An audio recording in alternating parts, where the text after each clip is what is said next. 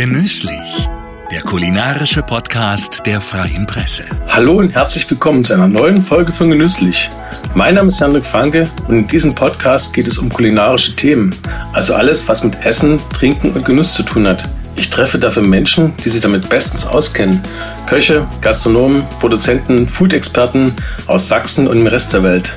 Diesmal geht es um Wein aus dem Elbtal. Das Staatsweingut Schloss Wackerbad in Radebeul hat unlängst seinen Fachhändlern und Gastronomen den neuen Jahrgang 2021 vorgestellt. Ich habe die Gelegenheit einmal genutzt und Kellermeister Jürgen Aumüller gefragt, wie die Weine geworden sind. 2021 war für die Winzer in Sachsen nämlich witterungsbedingt kein einfaches Jahr.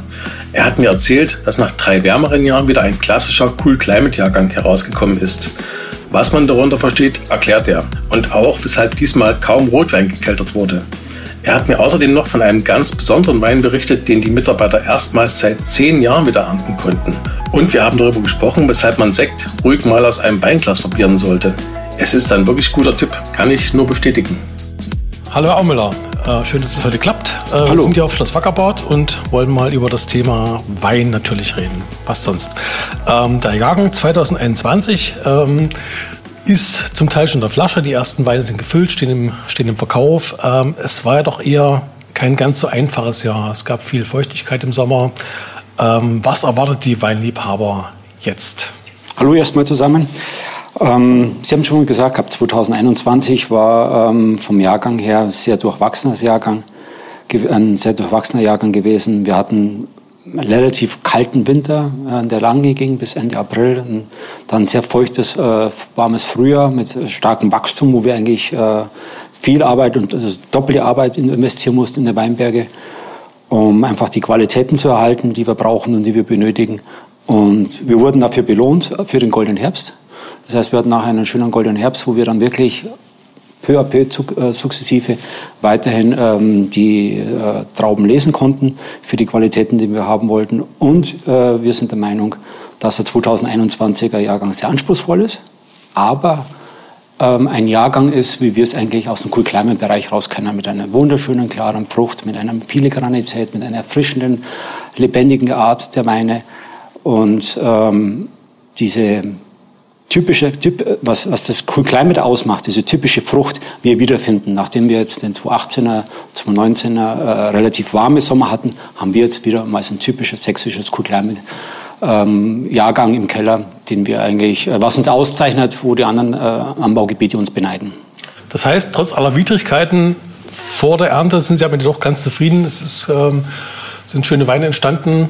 Habe ich das so richtig verstanden? Richtig, wir sind sehr zufrieden mit den Weinen. Äh, wie gesagt, es ist wirklich mal wieder so ein klassischer Cool Climate Jahrgang, was man die Jahre zuvor nicht hat. Früher war es halt einfach in den 18, 17 oder 18, war es sehr warm gewesen, war es schon fast mediterranes, äh, sage ich mal, Ausrichtung war.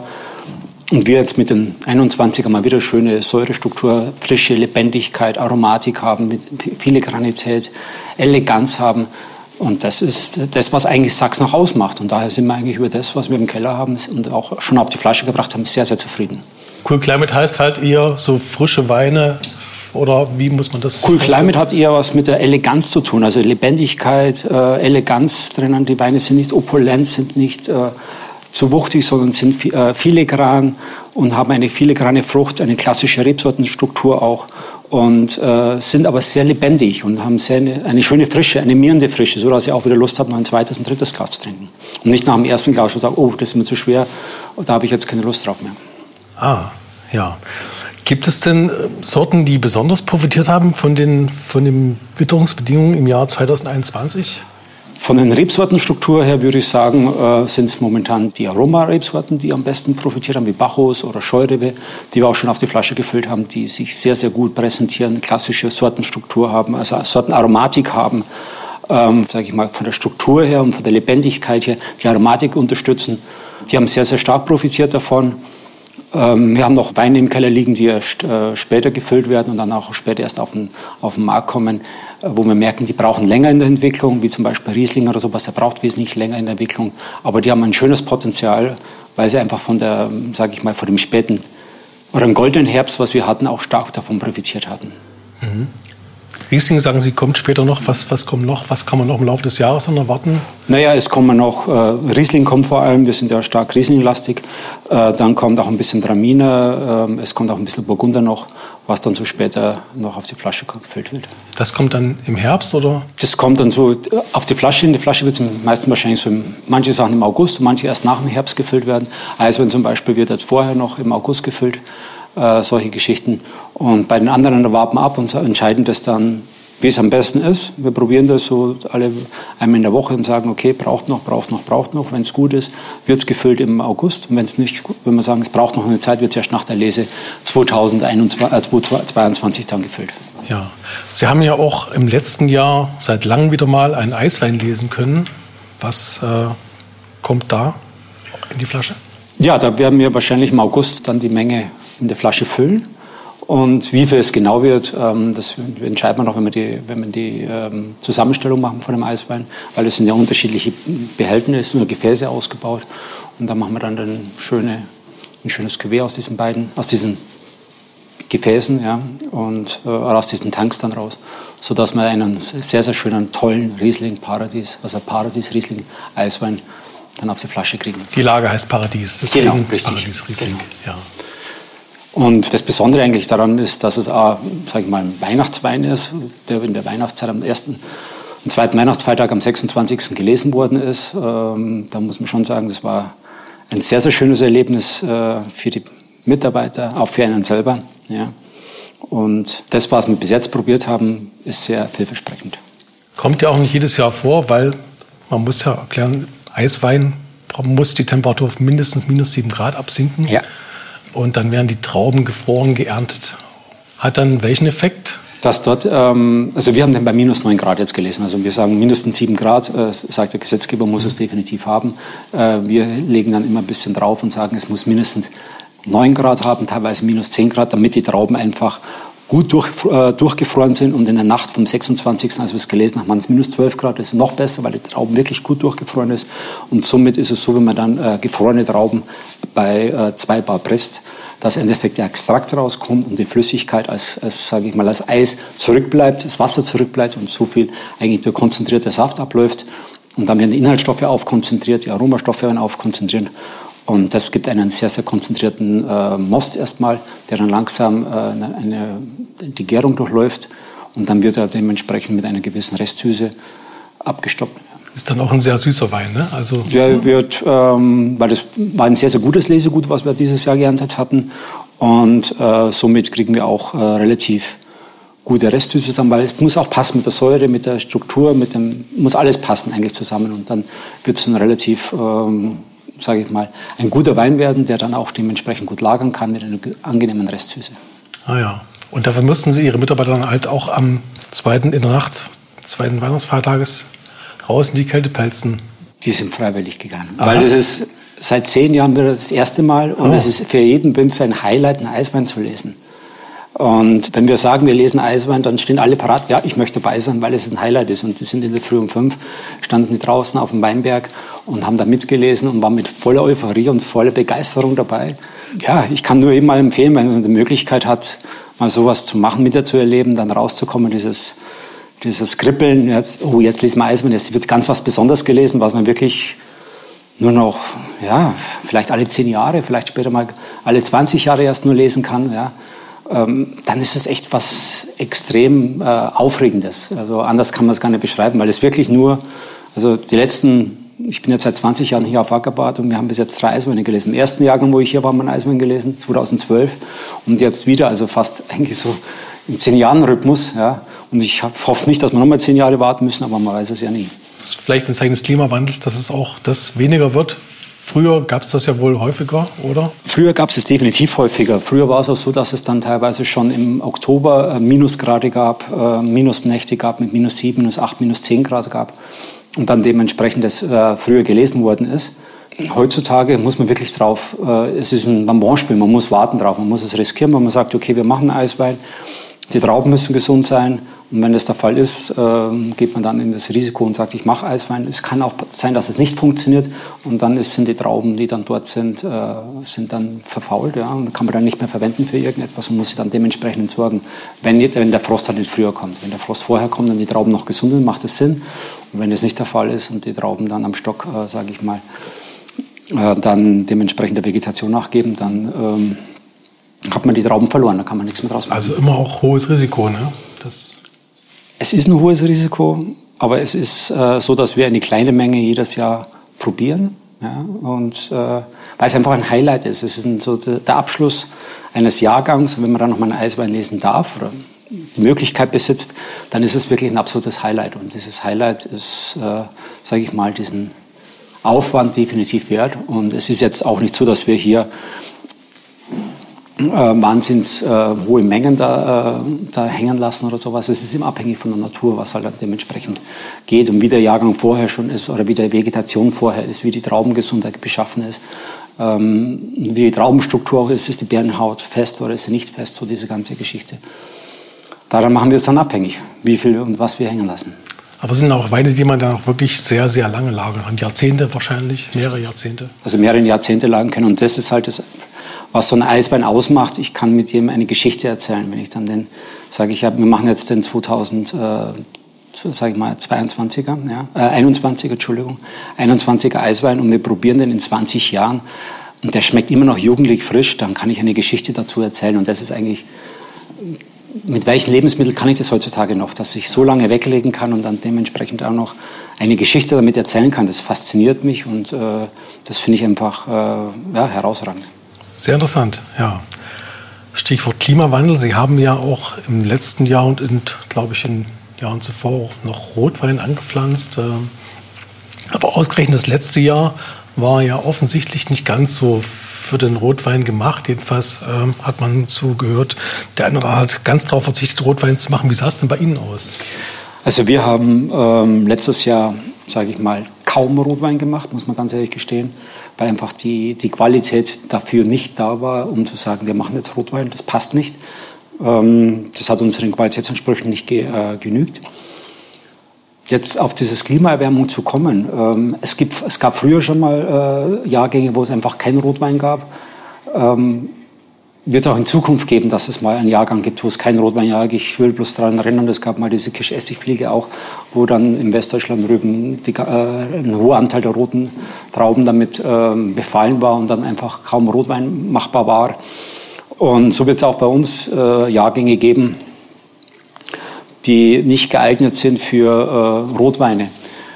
Ähm, trotzdem heißt ja nicht, dass die Trauben verloren sind, sondern wenn, wenn sie dann auch die, eine gewisse Reife haben, können wir wunderschöne und tolle Rosés äh, machen, die wir äh, auch im Holzfass ausbauen und einfach wirklich gehaltvolle Rosés produzieren. Also nicht einfach dieses blüschige, äh, sage ich, tropsige mit Restsüße gemacht, sondern eigentlich schon wirklich äh, äh, Rosés, die ein bisschen Säure haben, die äh, getragen sind von der Struktur her, von der feinen filigranen Aromatik, was auch so Cool Climate stattfindet und eigentlich, äh, sage ich mal, perfekt auch dann zum Essen dazu passt. Ja.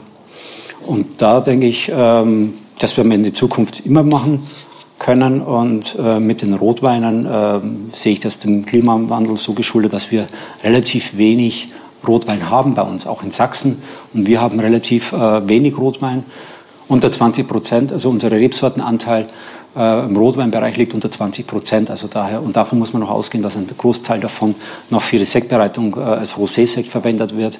Und damit ist es eigentlich für uns, für den Klimawandel, für die Zukunft, wenn es immer wärmer wird, eigentlich schon wichtig, dass wir immer mehr auf Rotwein setzen. Ja. Oder beziehungsweise Rotwein anbauen. Ja. Wir werden zwar nicht komplett als Weißweingebiet alles nur rot machen, das nicht, aber Weißwein bleibt das mit das Wichtigste, aber wir werden den Anteil an Rot natürlich in Zukunft immer erhöhen, weil wir einfach zu wenig Rot haben, Rotweintrauben ja. haben. Ja. Aber Rosé können Sie machen. Wo ist da der Unterschied? Also wenn ich jetzt äh, für den Rotwein langt das dann nicht, aber für den Rosé schon. Ähm, und zwar hat es einen Unterschied von der Herstellung. Rotwein mache ich eine Maischegärung. Ja, das heißt, das sind die Beerenschale, äh, das Fruchtfleisch, die Kerne sind, äh, werden mit dem Saft vergoren. Wenn dort die Kerne nicht reif sind, wenn dort die, die Tannine, so bezeichnet, also die Gerbstoffe, Tannine, noch grün sind, dann geht es komplett über den Wein. Dann kriege ich grüne Töne in den Wein rein, die dann rappig schmecken, wie, wie aber auch teilweise Tee, wie Teeblätter schmecken, rappig schmecken. Und das macht keinen Spaß. Und damit, äh, das macht einfach keinen Spaß, das zu trinken und zu genießen. Und bei Rosé ist es so, da werden die Trauben dann dementsprechend abgepresst, ja, vielleicht zwei Stunden Maischestanze, wenn überhaupt, meistens gleich direkt gepresst. Damit habe ich auch eine leichte Roséfarbe drinnen. Ich will auch eine leichte Roséfarbe haben, so eine leichte Lachsfarbe auch haben.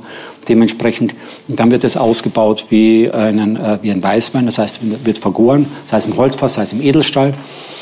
Und äh, da habe ich diesen Kontakt mit der Schale nicht, habe ich den Kontakt mit den Kernen nicht. Diese ganze Thematik, was ja bei einem roten Wein ist, was ja über Alkohol, über Wärme dann ausgetragen wird, das habe ich alles nicht. Damit äh, habe ich eine andere Herangehensweise beim Rosé und vor allem beim Rosé ist es wichtig, dass die Aromareife da ist. Das ist das Wichtige und das kriege ich, aber beim Rotwein brauche ich noch die Tanninreife und das ist genau das, was noch den, den, den, den Spagat ausmacht zwischen Aromareife und Tanninreife. Weil wenn ich eine Aromareife da habe, heißt das nicht gleich, dass ich eine Tanninreife habe. Und wenn das nicht bleibt, habe ich zwar schönes Aroma, aber grün hinten raus und das kriege ich nicht weg, weil das Grüne kann ich mit nichts kaschieren auf der Welt. Ja. Und dann schmeckt es, äh, schmeckt es grün äh, rappig, spießig, ist nicht ein, ein, ein Wein, ja, sondern es ist ein sehr sperriger Wein. Und da muss ich sagen, hat es keinen Spaß damit. Ja. Und das ist nicht die Qualitätsphilosophie, die wir fahren, sondern wir wollen dann schon äh, reife Tannine haben, eine gute, saftige, süßliche Stand, äh, Struktur haben, auch Harmonie haben in den Weinen. Und damit ist das für uns, äh, für die Qualität, muss sagen, dass wir Rotwein machen, nicht geeignet, aber für die, für die Rosé-Bereitung, dass wir schöne, klare Frucht haben, das ist da, das ist gegeben. Und da denke ich, äh, haben wir den richtigen Weg 2021 gemacht. Da heißt es, gibt dann schöne Roséweine. Richtig, genau, die jetzt am peu auf den Markt kommen. Ja. Wenn wir Rotwein machen, ist die Qualität halt essentiell wichtig, damit diese süße Tanninstruktur da, da ist, ähm, weil einfach, ähm, wir wollen ja keinen roten Wein machen, ja, der schöne Farbe hat, sondern wir wollen einen Rotwein machen. Und Rotwein gehört einfach alles dazu und das ist die Qualität.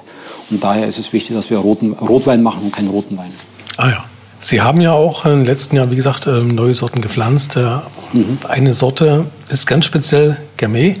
Die ist vor allem im Beaujolais zu Hause in Frankreich. Das ist die, die Rebsorte des Beaujolais, aus der da Rotweine gemacht werden. Was ist da eigentlich in Zukunft an neuen Rotweinen zu erwarten? Sie haben schon gesagt, Gamay wird kommen. Ja, den haben wir vor, sagen wir, letztes Jahr gepflanzt. Äh, da sprechen wir uns sehr, sehr viel davon. Äh, die, meisten, die meisten kennen nur den Beaujolais Primaire, diese ersten Rotwein, der auf den Markt kommt, äh, spätestens zum 1. November immer.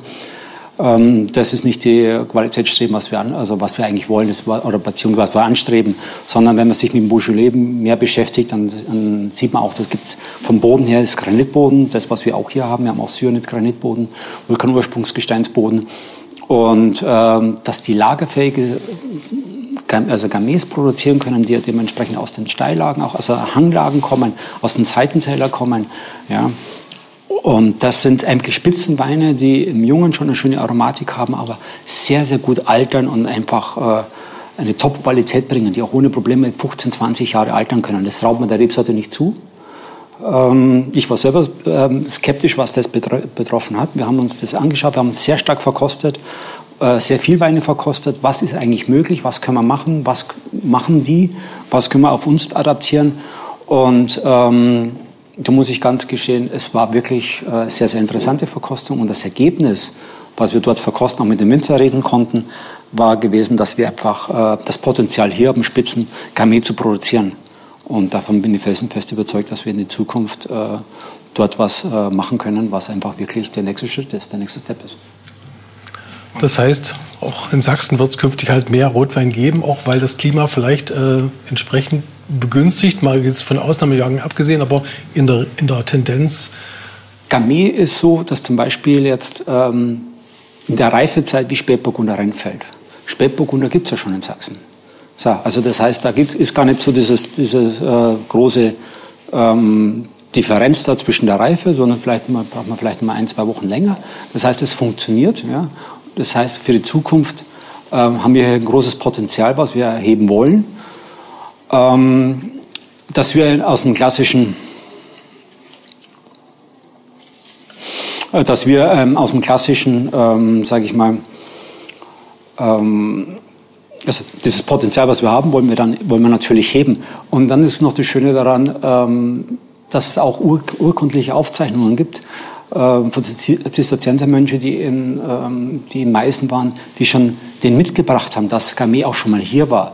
Dass man weiß, okay, die waren schon mal hier, wir haben hier keine komplett irgendwelche Fantasien gepflanzt oder irgendwas anderes, sondern wir haben uns berufen auf das, was mal hier war, haben uns dann nochmal richtig beschäftigt und die haben schon, äh, schon angepflanzt hier. Ja? Ich meine, das kam ja mit aus dem Burgund, Spätburgunder Gamay, das wurde damals auch in Burgund äh, weit verbreitet gewesen, dass man das Gemisch gepflanzt hat.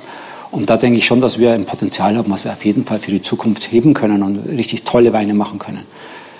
Dass wir ein klassisches Rotweinanbaugebiet werden, das glaube ich eher weniger. Ähm, die Leiterrebsorten werden immer noch weiß bleiben.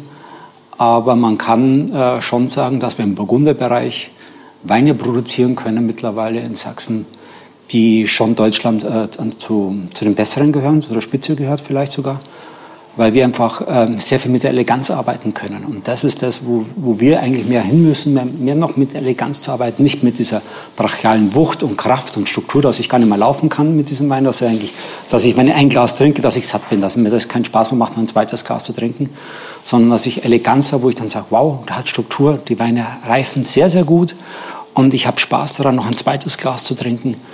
Und ich mache die, äh, die Weine nach 20 Jahren auf und sage, wow, und der schmeckt, immer noch und ich habe immer noch Spaß daran. Und wenn ich sowas habe, ich habe es erlebt persönlich, ich habe äh, Wein probiert äh, aus dem Burgund, den habe ich vor 20 Jahren eingekauft, den habe ich jetzt zu Weihnachten probiert, wo ich sage, wow, das macht Spaß. Ein eleganter Wein. Ich habe hier Weine probiert aus Sachsen aus dem Jahrgang 2004 und mir gedacht habe, so hm, schlank. Und die habe ich jetzt probiert äh, aus der Realitätenkammer von uns raus. Sehr elegant, sehr saftig, sehr schön.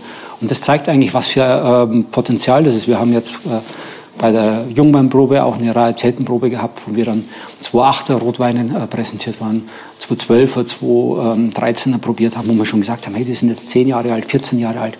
Da ist noch nicht viel mit Alterung, sondern die sind immer noch jugendlich. Und das hier für Sachsen zu produzieren, aber die kommen alle über die Eleganz, nicht über die Kraft, sondern alle über die Eleganz und mit der schönen Säurestruktur. Und wenn wir das hinkriegen, das ist das, was wir können. Ja? Und darauf, glaube ich, sollen wir stolz sein und darauf müssen wir weiterhin auch sukzessive arbeiten um solche Weine für die Zukunft äh, ja, zu präsentieren.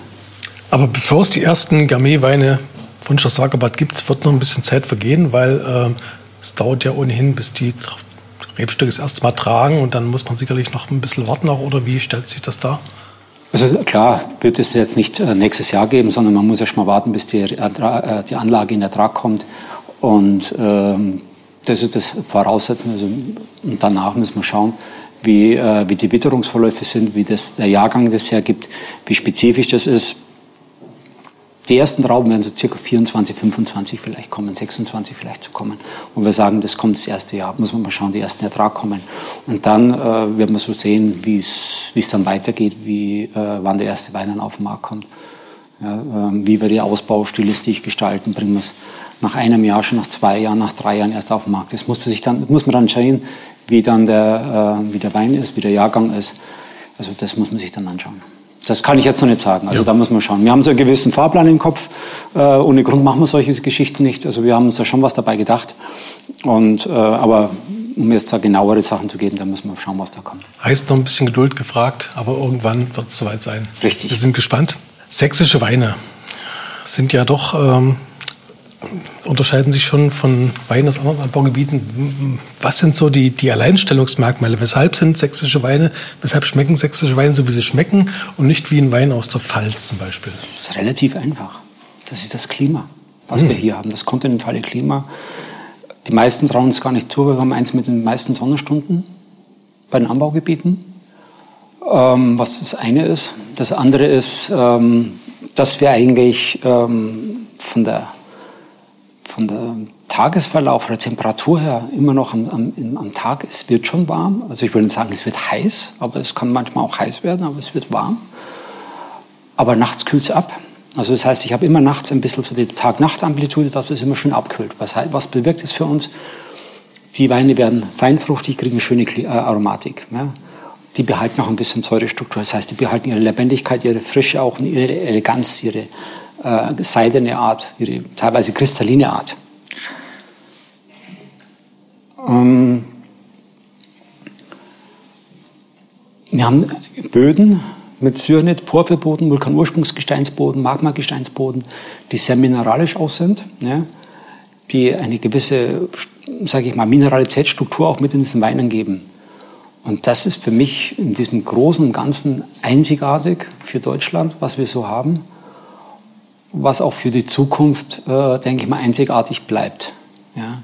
Und äh, wo ich denke, wo wir für die Zukunft unsere Stilistik durch diese Cool Climate, ich kann es bloß wiederholen, mit dieser Cool Climate Stilistik, was Sachsen hat, eigentlich eine, ein, eine, eine, eine Nische, ich jetzt schon gesagt habe, einen Weinstil besetzen, der, äh, der früher in den 80er gang und gäbe war.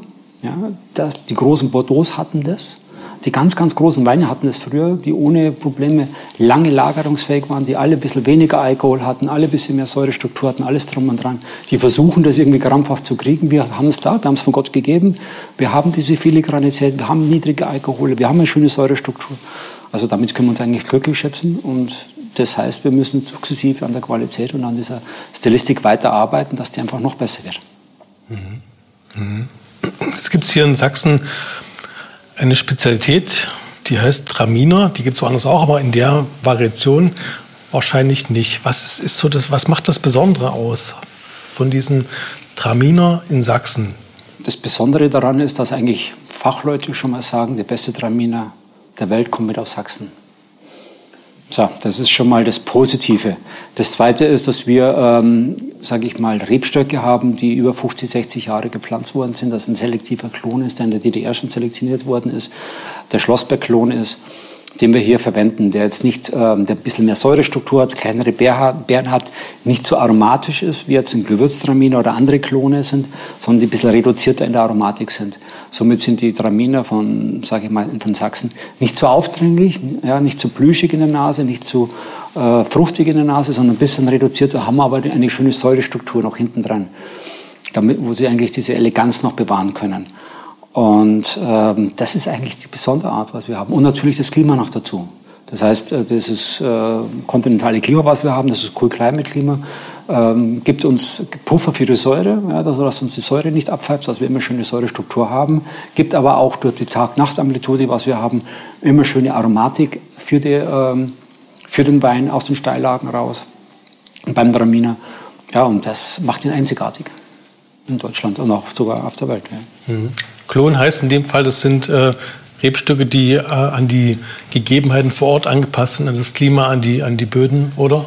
Ähm, Klon heißt jetzt, ähm, da wurden verschiedene äh, Stöcke damals äh, selektioniert aus dem Weinbergslager raus, aus dem Schlossberg raus und habe gesagt, das sind die schönsten Trauben, das sind die kleinen Trauben mit der schönen äh, Aromatik her, Geschmack her.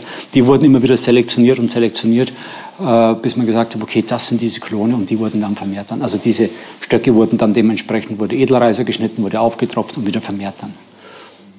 Das Besondere noch an der ganzen, äh, von, warum Traminer so was Besonderes in Sachsen ist, ist, äh, wie gesagt, das, das, äh, das Klima, was wir haben, mit diesem kontinentalen Klima, auch die Tag-Nacht-Amplitude. Und dann haben wir natürlich auch, ähm, sage ich mal, die Steillagen dazu, wo der, wo der perfekt äh, reifen kann, ausreifen kann wo wir die tolle Aromatik dann bekommen, wie zum Beispiel Goldener Wagen oder hier am Wackerbadberg, was wir hier hinter uns haben.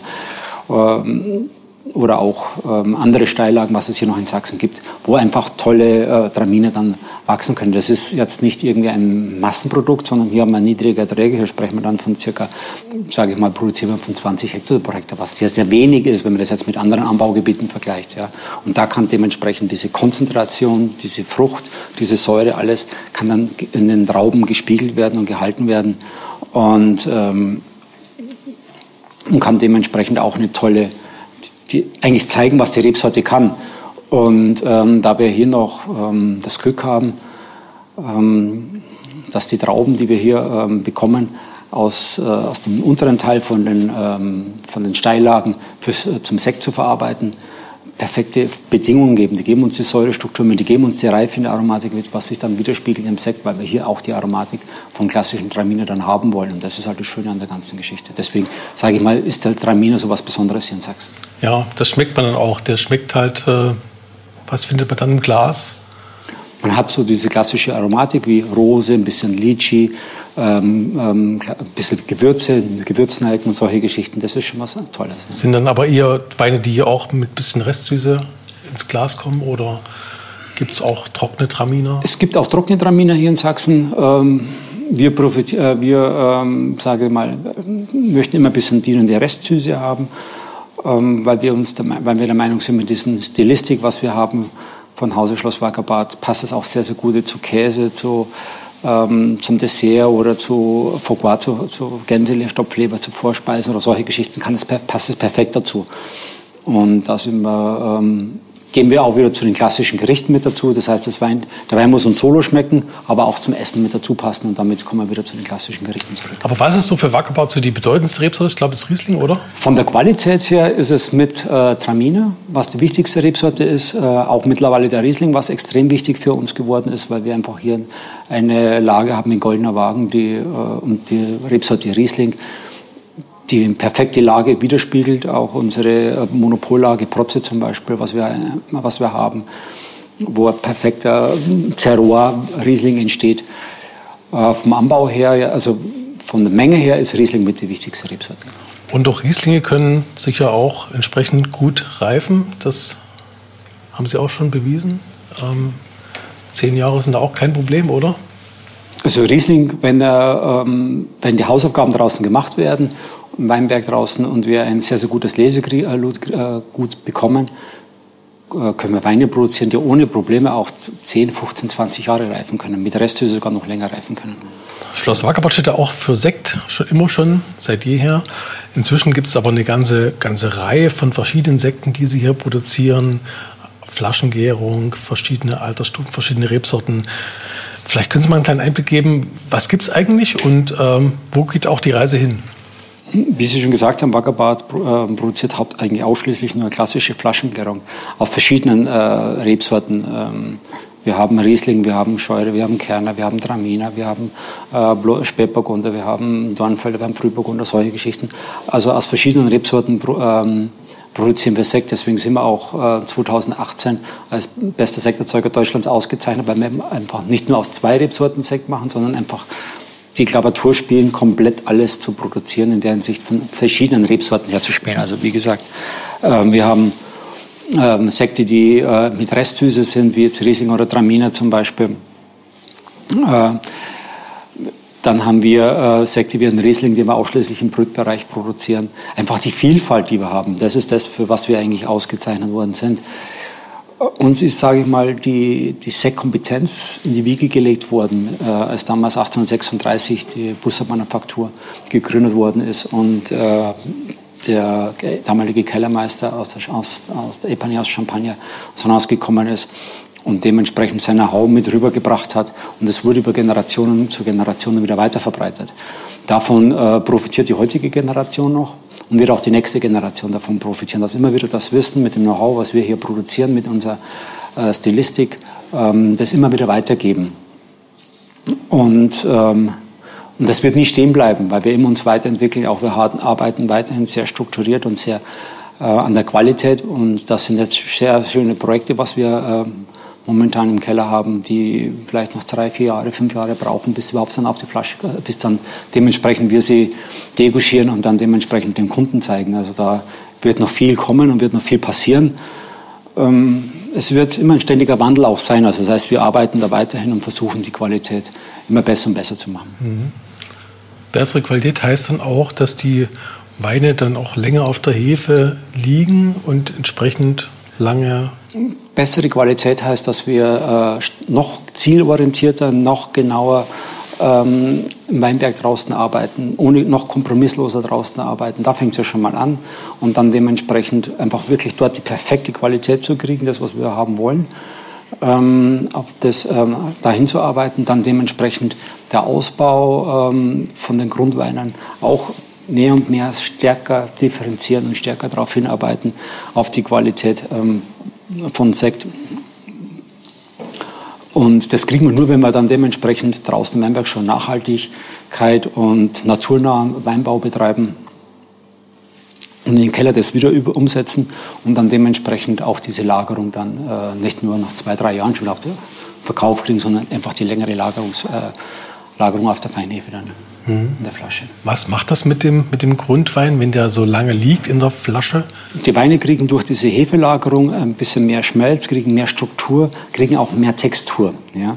was äh, für die Sekte dann sehr, sehr wichtig ist weil ähm, die haben dann eine schöne Säurestruktur, eine schöne Aromatik, gepaart mit, bisschen, mit, dem, mit dem CO2, was wir haben. Und da brauchen sie diese äh, Manoproteine beziehungsweise diese sage Hefelagerung, wo dann die Manoproteine entstehen, wo die Weine Schmelzigkeit, Cremigkeit, eine bessere Textur kriegen, aber dann auch jugendlich und frisch bleiben. Und genau auf das wollen wir hin. Das heißt, wir wollen jetzt, wenn wir einen Sekt auf den Markt bringen, der fünf, sechs Jahre, sieben Jahre auf der Hefe liegt, soll nicht schmecken, als wäre er schon sieben Jahre alt, sondern soll einfach immer noch jugendlich frisch sein, aber erst seit sieben, aber der liegt seit sieben Jahren auf der Hefe. Und das ist genau das, wo wir hinarbeiten. Hm. Da ist also noch einiges zu erwarten in den nächsten Jahren dann. Ja. Kommen wir zum Thema, das, glaube ich, alle mehr oder weniger beschäftigt. Äh, inzwischen Inflation, überall steigen die Preise. Auch das Glas wird teurer, ist teurer geworden. Wie sieht es eigentlich bei Wackerbad aus? Müssen Sie da auch reagieren? Ja, leider geht uns äh, diese ganze Thematik äh, auch nicht spurlos an uns vorüber. Ähm, also durch die Rohstoffverknappheit und alles, was dazugehört, Energiepreissteigerung, Mindestlohn, was spurlos auch an uns vorübergeht. Wir ähm, müssen uns ja auch an diese Gegebenheiten anpassen, angliedern. Im Grunde ist es ungefähr eine Preissteigerung von, von ca. 3 Prozent, was da im Endeffekt wir anpassen müssen, weil wir sonst auch die, die Kosten abpuffern können. Wenn Sie selbst in den Keller gehen, was machen Sie denn gerne für sich auf? Was, was mögen Sie? Was ist bei Ihnen besonders beliebt? Die Frage kriege ich oft gestellt. Was mache ich auf, wenn ich zu Hause in den Keller gehe und mir die Flasche auf, also eine Flasche für einen schönen Abend aufmache? Anlassbezogen. Es kommt darauf an, was ich für ein Gericht auf dem Tisch habe. Ähm, wenn ich mit Freunden zu Hause sitze, wir ähm, haben, sage ich mal, ähm, Salat mit irgendwie ähm, Fisch oder, oder irgendwelche Meeresfrüchte oder sowas, kommt was Frisches, Scheurebe oder sowas, ja, oder mal ein Riesling, Kabinettchen oder ähm, Bacchus oder diese Richtung auf dem Tisch, eher was fruchtig, Frisches. Ähm, wenn ich ähm, oder auch ein Sekt, ja, zum Beispiel zur Vorspeise, ein Weinglas eingeschenkt, ähm, ein Riesling oder Pinot-Sekt von uns. Es macht wahnsinnig viel Spaß zur Vorspeise. Wenn wir grillen und wir ein schönes äh, Entrecot oder äh, solche Geschichten machen, dann kommt äh, meistens ein schöner Spätburgunder, Pinot auf den Tisch oder auch mal ein Blaufränkisch auf den Tisch. Kommt immer auf die Beilage drauf an, wie kräftig das auch ist. Zum Dessert gibt es meistens was Süßes oder halt auf Käse und dann zum Käse wird erstmal der Rotwein beiseite gestellt, kommt Traminer auf den Tisch, das ist ein Must, das muss sein. Ja, passt, passt, einfach gut, das passt bis Faust aufs Auge. Oder auch mal, ähm, aber eigentlich passt Traminer mit das Beste eigentlich. Da habe ich bis jetzt sehr, sehr gute Erfahrungen gemacht. Und sonst auch, wenn man jetzt ein bisschen was, äh, auch mal einen Fisch grillt oder sowas und sagt, man macht Fisch zum Hauptgang und dann kann man einen Weißburg und einen schönen Riesling äh, von der Lage, äh, vom oder auch mal was sehr, sehr überraschend war, was wir dieses äh, letztes Jahr zu Weihnachten gemacht haben. Wir hatten ähm, eine Gans gebraten, Gans gemacht, äh, klassisch, wie es gehört, mit Rotkraut, äh, Klöße und alles drum und dran. Und ähm, wir hatten Rotwein auf dem Tisch stehen und äh, hatten von der Vorspeise noch, weil wir eine Magnum aufgemacht haben, äh, Weißwein, also alte Reben von uns. Und dann haben wir die so einfach mal, war noch im Glas gewesen und haben wir die so eingeschenkt gehabt und dann dazu den Rotwein getrunken. Und äh, es gab viele, die am Tisch saßen, wir waren so circa zehn Mann, zehn Personen, die da auf dem Tisch saßen, die dann gesagt haben, oh, der Rotwein ist schön, ja, aber ich lasse ihn jetzt mal stehen, ich trinke lieber mal die alte Rebe. Da war ich selber überrascht, aber das hat sehr, sehr gut funktioniert. Ich muss dazu sagen, die alte Rebe war auch schon, ähm, es war ein 2017er Jahrgang, also war auch schon ein bisschen gereifter was man dem Wein gar nicht angemerkt hat. Also deswegen kann ich jetzt nicht sagen, was kommt, was ist meine Präferenzen, was kommt auf den Tisch. Es muss Spaß machen, es muss schmecken und es ist halt zum Anlass, äh, muss es der beste, der gute Wein dazu sein. Das müssen Sie noch mal kurz noch erklären. Die alten Reben sind ja eine Spezialität von Schloss Wackerbad. Das sind ja mehrere Rebsorten auch drin verarbeitet. Vielleicht können Sie es mal kurz erklären. Alte Reben. Alte Reben ist eine Spezialität, die wurde 1950 gepflanzt. Äh, ist ein klassischer Klon äh, oder gemischter Satz, was gepflanzt worden ist. Da ist drin ein Riesling, da ist äh, Traminer, äh, Traminer drinnen, da ist Grauburgunder drin, Blaue Silvaner ist drin, ein bisschen Scheurebe ist drinnen. Das, was so 1950 gepflanzt worden ist. Und das heißt, wenn ich mal kurz eingrätschen darf, da sind in dem in der Wein auf dem Weinberg dann stehen mehrere, Reben, mehrere Rebsorten zusammen im Weinberg, werden auch zusammen geerntet, oder? Die stehen zusammen, einfach gemischt. Das ist nicht wie so klassisch deutsch, eine Reihe Riesling, eine Reihe Traminer, sondern es ist einfach, wie es so kommt. kommt um ein Riesling, dann kommt der Grauburgunder, dann kommt Scheurebe, dann kommt äh, Sauvignon Blanc, dann kommt wieder Grauburgunder, dann kommt Traminer. Also so diese Richtung. Anteilsmäßig ist äh, Riesling und Traminer natürlich äh, vorrangig. Und die werden dann zusammen geerntet. Das heißt, wir äh, versuchen hier so ein bisschen nach dem Reifegrad vom ähm, Traminer zu gehen. Und dann wird es zusammen geerntet. Ja. Und dann auch äh, zusammen abgepresst. Ja. Und dann zusammen vergoren. Und das ergibt einen Wein. Das ergibt dann eine Cuvée, die auch ähm, geschmacklich natürlich sich von anderen abhebt. Es ergibt einen Wein, der für sich eigenständig und eigentlich ein wahnsinnig genialer Solist ist weil das, ähm, man kann die, eine, Rebsorte nicht klassisch rausschmecken. Das ist das Schöne daran, wenn man es zusammen, zusammen presst, zusammen ausbaut und nicht anschließend küvettiert, sondern eigentlich schon draußen im Weinberg die Trauben äh, zusammenliest. Gibt es auf, auf, der Zunge dann immer so ein Ping-Pong. Mal kommt der Riesling, mal kommt der Traminer, mal kommt das, mal kommt das im Vordergrund. Und das mit, ähm, mit der Reife nivelliert sich noch der Unterschied und, ähm, wird, und spielt eigentlich mit der Säure immer schön so eine leichte äh, Aromatik mit. Und das ist eigentlich das Schöne an diesem Wein. Und das ist eine ganz, ganz große Spezialität. Also da können wir uns glücklich schätzen, dass wir sowas haben, dass das damals 1950 gepflanzt worden ist, weil so viel, solche Anlagen gibt es nicht viel in Deutschland oder kaum in Deutschland. Und da können wir eigentlich uns glücklich schätzen, dass wir sowas haben. in Sachsen, äh, so habe ich bis jetzt noch keine, ich bin jetzt seit 20 Jahren hier und keine zweite Anlage gesehen, beziehungsweise gehört, dass es sowas gibt. Da haben wir ein großes Alleinstellungsmerkmal und wir sind glücklich, dass wir das haben. Eins ist mir auch noch aufgefallen, Sie hatten vorhin gesagt, Sie trinken dann gerne mal auch zur Vorspeise, wenn es passt, einen Sekt aus dem Weinglas. Das wissen viele nicht. Ähm, die meisten denken ja, ein Sekt muss immer zwingend im, im Sektglas oder Sektflöte gereicht werden. Man kann aber auch gut aus dem Weinglas trinken. Warum? Ich bevorzuge das, weil der Wein oder der Sekt auch ein bisschen Luft braucht, also ein bisschen äh, zum Atmen auch braucht. Das glaubt man nicht. Man sagt, oh, das muss schön nach oben gehen. Äh, wenn man sich mal so diese klassischen Sektgläser so anschaut, auch so Champagnergläser, die sind alle ein bisschen bauchig, die haben immer ein bisschen Volumen in der Mitte drinnen. Und ähm, es gibt viele äh, Champagnerhäuser, die auch teilweise ihre Sekte im, im Weinglas aus, äh, ausschenken. Ich habe mich immer gewundert, warum sie das gemacht haben. Ähm, wenn man das selber ausprobiert und das gegen, einen, äh, gegen ein Sektglas, ein Weinglas dann verkostet, ähm, dann merkt man die Aromatik, die ist ähm, offener, vielfältiger, die ist blumiger teilweise, also größere Vielfalt, was man hat, nicht so, äh, sage ich mal, strukturiert. Und das ist das, was mir dann Spaß macht. Ja. Und dieses CO2 ist nicht mehr so fordernd, sondern ist besser eingebunden und ähm, unterstützt dann die Aromatik eigentlich. Und das ist das, was mir so Spaß macht an den Säcken. Aus dem Weinglas. Herzlichen Dank, Herr Aumüller. Bitte schön. Gute Weine. Dankeschön. Vielen Dank. Genüsslich. Der kulinarische Podcast der Freien Presse.